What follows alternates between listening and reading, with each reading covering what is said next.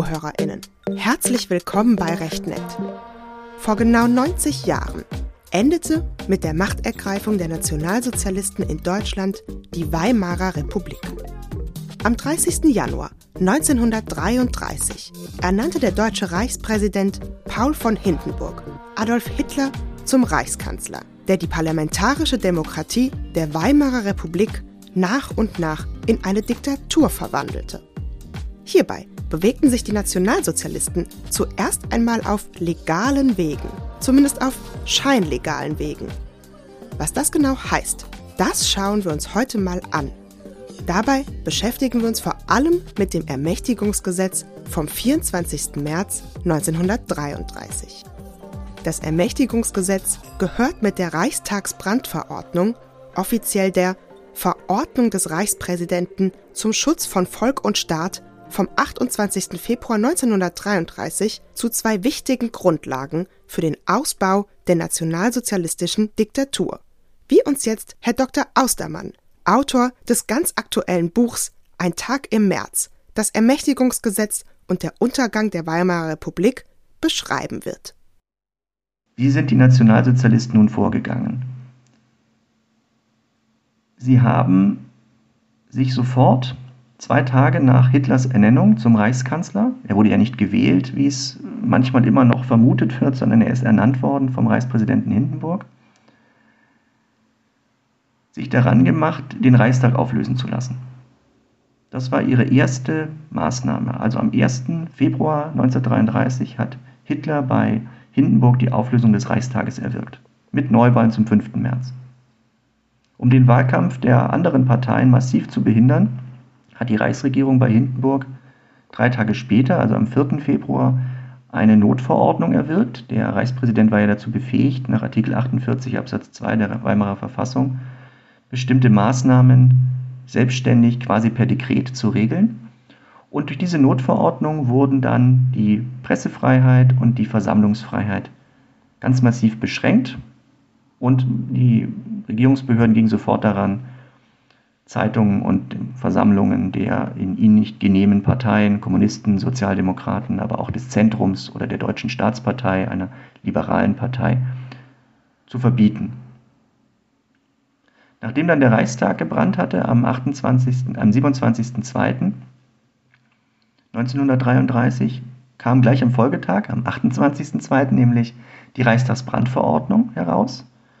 Und mit dieser Reichstagsbrandverordnung sollte offiziell die kommunistische Gefahr bekämpft werden. So stand es auch im Gesetzestext drin. Aber es handelte sich natürlich nicht um eine Vorschrift, die dazu geeignet war, einen kommunistischen Aufstand zu bekämpfen, denn diesen kommunistischen Aufstand hatte es gar nicht gegeben. Es ist ja bis heute völlig unklar, wer den Reichstag angezündet hat.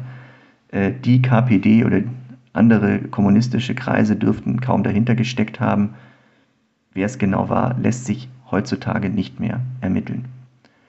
Gleichwohl eine kommunistische Gefahr bestand schlichtweg nicht. Also war diese Reichstagsbrandverordnung illegal. Und sie setzte aber trotzdem einen Großteil der wichtigen klassischen Grundrechte, Wohnungsgrundrecht, Meinungsfreiheit, Pressefreiheit, Versammlungsfreiheit, außer Kraft. Damit schoben die Nationalsozialisten und man darf ihre Bündnispartner hier nicht vergessen, also diese deutschnationalen und nationalkonservativen Kreise, die schoben auf die Art und Weise die Verfassung in wichtigen Teilen, nämlich in ihrem Grundrechtsteil beiseite. Legal war das wie gesagt nicht, aber es wurde einfach befolgt. Es wurde nicht hinterfragt. Es gab auch schon zu diesem Zeitpunkt keine Möglichkeit mehr in einer juristischen Zeitschrift oder sonst wo, diese Verordnung tatsächlich auf ihre Legalität hin zu überprüfen. Und beide Verordnungen sorgten dafür, dass politische, politisch Andersdenkende verfolgt werden konnten, dass sie misshandelt wurden, dass sie teilweise ermordet wurden, dass sie einfach verschwanden und dass auch viele ins Exil getrieben wurden. Und das hat den Ausbau des Nationalsozialismus ganz massiv befördert.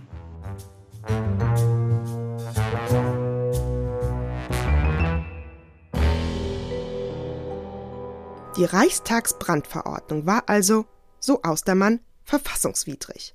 Denn eine erhebliche Störung oder Gefährdung der öffentlichen Sicherheit und Ordnung im Deutschen Reich nach Artikel 48 Absatz 2 Satz 1 der Weimarer Reichsverfassung, die ja immer noch galt, lag nicht vor.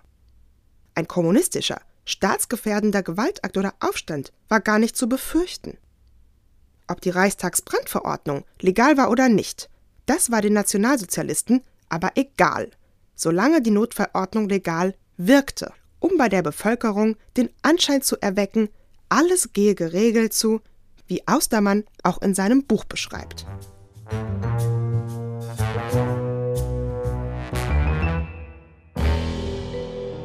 Ein weiterer Schritt für den Umbau des Staates in eine Diktatur war das Ermächtigungsgesetz vom 24. März 1933. Mit diesem Gesetz erlangte der Reichskanzler Adolf Hitler und seine Regierung die Ermächtigung, ohne Zustimmung vom Reichstag und Reichsrat sowie ohne Gegenzeichnung des Reichspräsidenten Gesetze zu erlassen. Das heißt, die gesetzgebende Gewalt wurde de facto an Adolf Hitler übertragen, die Gewaltenteilung aufgehoben. Für dieses Vorhaben war aber eine Änderung der Weimarer Reichsverfassung notwendig und für die wiederum eine Zweidrittelmehrheit im Reichstag. Gemäß Artikel 76 der Weimarer Reichsverfassung war hiervor notwendig, dass zum einen mindestens zwei Drittel aller Abgeordneten bei der Abstimmung anwesend waren und zwei Drittel von ihnen für das Gesetz stimmte. Wie Hitler und die Nationalsozialisten vorgingen, um diese Mehrheit zu bekommen, das wird uns jetzt Herr Dr. Austermann erzählen. Das Ermächtigungsgesetz sollte ein Gesetz sein zur Änderung der Weimarer Reichsverfassung von 1919. Die Nationalsozialisten und ihre Bündnispartner in der Regierung, die seit dem 30.01.1933 amtierte, hatten das Ziel, den Reichstag weitgehend auszuschalten. Sie wollten die Regierung zu einem eigenständigen Gesetzgebungsorgan machen. Und dazu war erforderlich, die Verfassung zu ändern. Das entsprach, diese Möglichkeit der Änderung entsprach ähm, der ganz herrschenden juristischen Auffassung in der Weimarer Republik. Führende Verfassungsrechtler und wohlgemerkt auch bürgerliche oder sozialdemokratische ähm, Verfassungsrechtler waren der Meinung, dass man ohne weiteres die Verfassung ändern konnte. Manche waren sogar der Meinung, dass man sie in komplett ihr Gegenteil ähm, verkehren könnte. Die Nationalsozialisten hatten daran natürlich ein sehr großes Interesse und ihre Bündnispartner von der Deutschen Nationalen Volkspartei und auch so generell aus den ähm, rechtskonservativen, nationalkonservativen Kreisen teilten diese Auffassung, waren derselben Meinung.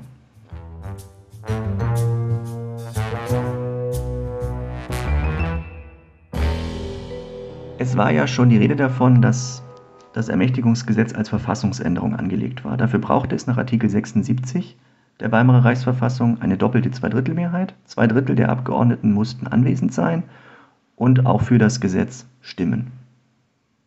Die Nationalsozialisten haben, um diese Mehrheit zu erreichen, verschiedene Wege beschritten. Zunächst haben sie einfach dafür gesorgt, was natürlich illegal war, weil es gegen die Verfassungsvorschriften verstieß, dass die kommunistischen Abgeordneten, die ja immerhin gewählt worden waren am 5. März bei der Reichstagswahl, dass die einfach nicht eingeladen wurden zur Sitzung.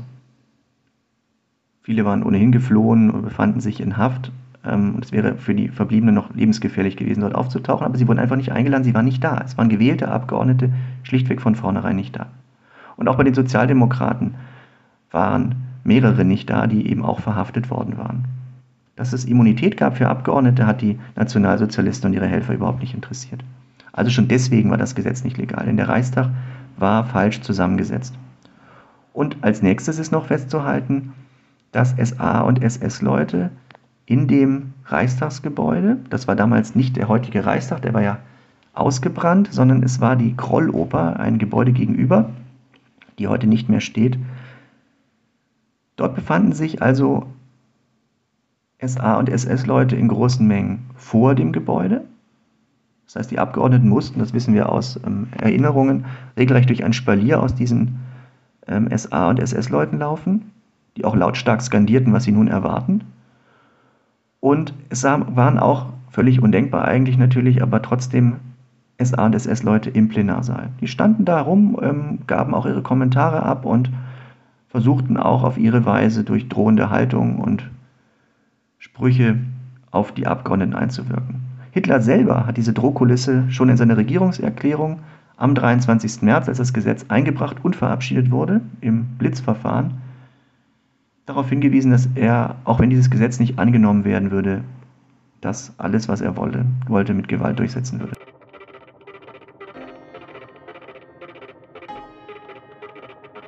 Diese Drohkulisse, die aufgebaut worden war, sorgte dafür, dass die Abstimmung nicht mehr als frei betrachtet werden kann. Also selbst wenn die Zweidrittelmehrheit nachher zustande kam, war trotzdem durch diese Drohkulisse, durch dieses schon von Regierungschef selbst aufgebaute Drohpotenzial klar, dass es sich hier nicht um eine freie, einem Parlament würdige Abstimmung handeln konnte. Auch deswegen also eine illegale Verabschiedung des Gesetzes ich spreche von Scheinlegalität in diesem Zusammenhang, weil die Illegalität durch die Nationalsozialisten, durch ihre Helfershelfer und auch durch die leider dann aufkommenden zahlreichen juristischen Büchsenspanner in juristischen Zeitschriften, Büchern etc. pp. aufrechterhalten wurde und fortgeschrieben wurde. Das ist eine der großen ähm, ja, wenn man so will, Schandsituation der deutschen Juristenzunft, wie schnell hier viele bereit waren, von Anfang an zu helfen, dabei dieses NS-Regime zu rechtfertigen mit, mit seinen ganzen Maßnahmen, von denen das Ermächtigungsgesetz ja nur, wenn man so will, die herausragendste ist, im negativen Sinne natürlich, die aber zeigt, wie wenig die Nationalsozialisten sich eigentlich interessierten für irgendetwas, was mit Rechtsstaat oder so zu tun hatte.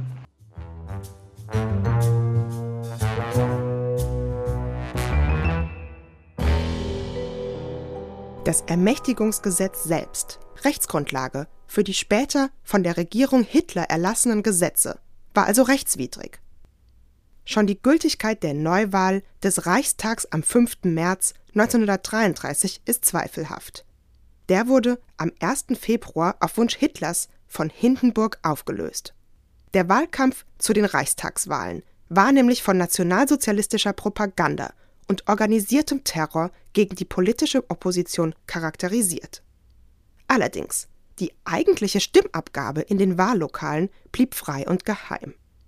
Nimmt man deshalb mal an, diese Wahl war gültig, liefen aber die Debatte und die Beschlussfassung über das Ermächtigungsgesetz nicht legal ab, auch wenn das von den Nationalsozialisten behauptet wurde.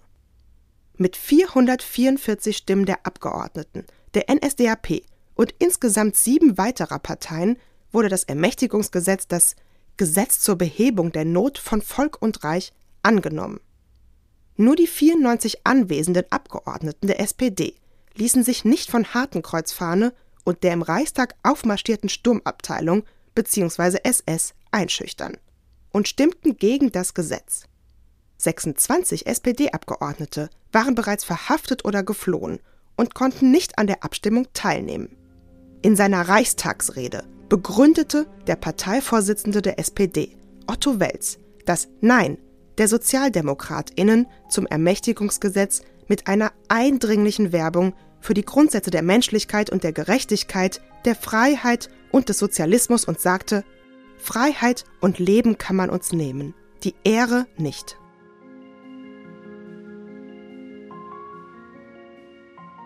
Das Gesetz wurde also mit der erforderlichen Zweidrittelmehrheit angenommen, erreichte also ein Anwesenheits- und Abstimmungsquorum von zwei Dritteln. Aber die 81 immerhin gewählten KPD-Abgeordneten konnten an der Abstimmung gar nicht teilnehmen. Sie waren entweder bereits in Haft, in Konzentrationslagern oder im Exil. Außerdem wurden die Mandate der KPD-Abgeordneten faktisch nicht als wirksam behandelt, da sie nicht zu der Sitzung eingeladen wurden und auch nicht in das amtliche Reichstagshandbuch aufgenommen wurden. Der Reichstag war also bei der Beschlussfassung über das Ermächtigungsgesetz nicht ordnungsgemäß zusammengesetzt. Die anderen Abgeordneten wurden enorm eingeschüchtert, wie es Herr Dr. Austermann eben dargestellt hat. Eine freie Abstimmung kann man das also nicht gerade nennen. Nach außen blieb dennoch der Eindruck, dass das Ermächtigungsgesetz, ein Gesetz, wie sein Name schon sagt, durch eine ordentliche Abstimmung zustanden gekommen sei. Das beruhigte die Bevölkerung. Aber auch die Nationalsozialisten selbst schienen durch die Scheinlegalität beruhigt, wie Austermann es in seinem Buch beschreibt. So schrieb Josef Goebbels am Vorabend der Verkündung in sein Tagebuch Jetzt sind wir auch verfassungsmäßig die Herren des Reiches. Auch die Juristinnen selbst, die sich während des NS-Regimes öffentlich äußerten, stützten die Ansicht, dass das Ermächtigungsgesetz auf legalem Weg zustande gekommen sei. Damit hatte es weitreichende Folgen, wie uns Herr Dr. Austermann nun erklären wird. Wir hatten es ja schon festgehalten, das Ermächtigungsgesetz war illegal. Es war verfassungswidrig und stellt insofern auch den äh, Endpunkt der Weimarer Verfassung und der Weimarer Republik dar, weil seit diesem Zeitpunkt sich niemand mehr um irgendwelche verfassungsrechtlichen Vorschriften scherte. Es wurde permanent davon geredet, dass dieses Gesetz legal sei, vor allem in den Anfangsjahren. Das Gesetz wurde sogar mehrfach unter dubiosen Umständen von einem gleichgeschalteten Reichstag und nachher sogar per Führerbefehl Hitlers ähm, verlängert. So wichtig erschien es als Grundlage für das NS-Regime. Aber rechtlich konnte es natürlich überhaupt keine Wirkung haben. Es hatte eine vor allem tatsächliche Wirkung, denn es sorgte dafür, dass äh, gerade die Staatsbeamten das Gefühl hatten, es würde legal zugehen. Alles das, was dann folgte, die ganzen von der Regierung erlassenen Gesetze, natürlich alle eigentlich illegal, aber diese ganzen von der Regierung erlassenen Gesetze, das wären Maßnahmen, an die man sich ja zu halten habe. Also dieser klassische Satz, ich habe nur meine Pflicht getan, wie er nach 1945 millionenfach geäußert wurde, hat eine wichtige Grundlage in diesem Ermächtigungsgesetz, das nämlich den Eindruck erweckte, es gehe mit rechten Dingen zu. Und damit hatte das Ermächtigungsgesetz eine unglaublich stabilisierende Wirkung, gerade in den Anfangsjahren des NS-Regimes, aber wie wir gerade schon gesehen haben, auch darüber hinaus.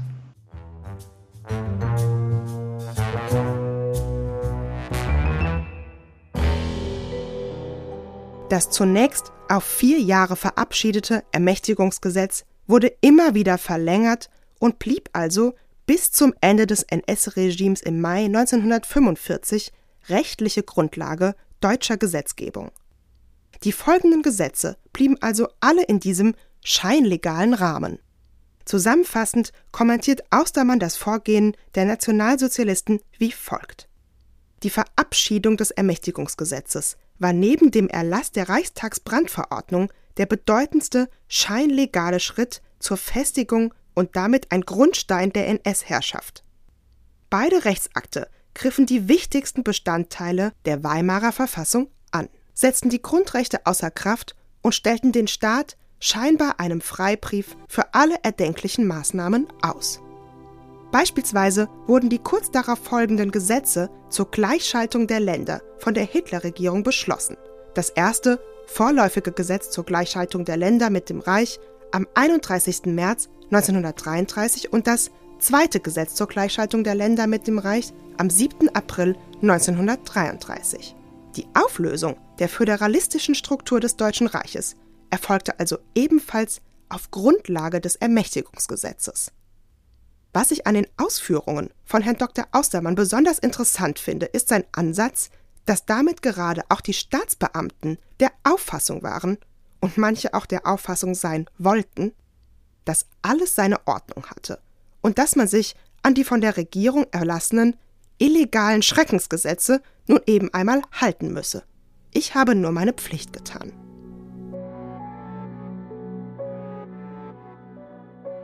Diese immer wieder angebrachte Rechtfertigung erschreckte insbesondere auch die politische Theoretikerin Hannah Arendt, die sich damit in ihrem streitbaren Buch Eichmann in Jerusalem, ein Bericht von der Banalität des Bösen, beschäftigt, nachdem sie den vom Bezirksgericht Jerusalem geführten Prozess gegen den SS-Obersturmbahnführer Adolf Eichmann verfolgte.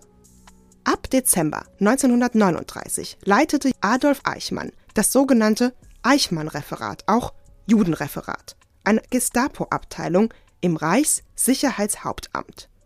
In dieser Dienststelle wurde ab 1941 die sogenannte Endlösung der Judenfrage administrativ koordiniert und organisiert.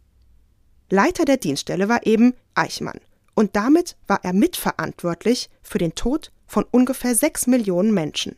Eichmann habe dabei nicht nur Befehlen, sondern dem Gesetz gehorcht, sich hinter stockiger Administrativsprache versteckt, um so als kleines Rädchen im Gefüge zu wirken, ohne Dämon oder Ungeheuer zu sein, so Hannah Arendt. Ihre These wurde immer wieder angegriffen, unter anderem mit der Begründung, Eichmann sei gar kein Schreibtischtäter gewesen, sondern ein fanatischer Nationalsozialist.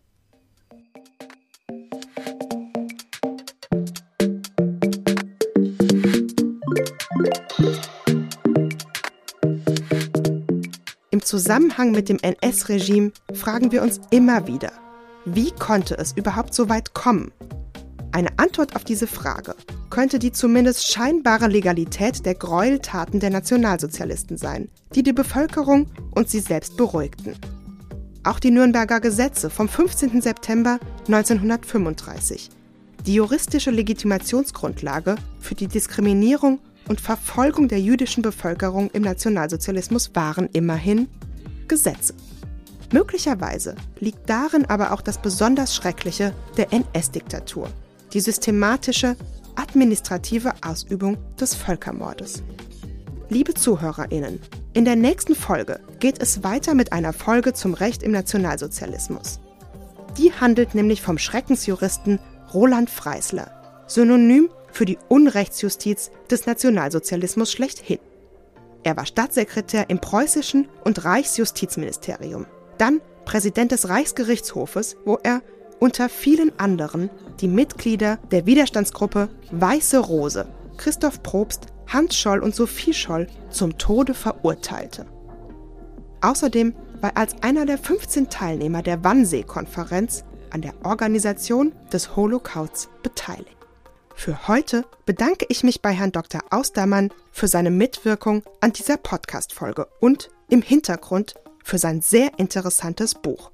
Übrigens eine absolute Leseempfehlung für euch. Und euch danke ich fürs Zuhören. Bis zum nächsten Mal bei Recht Nett.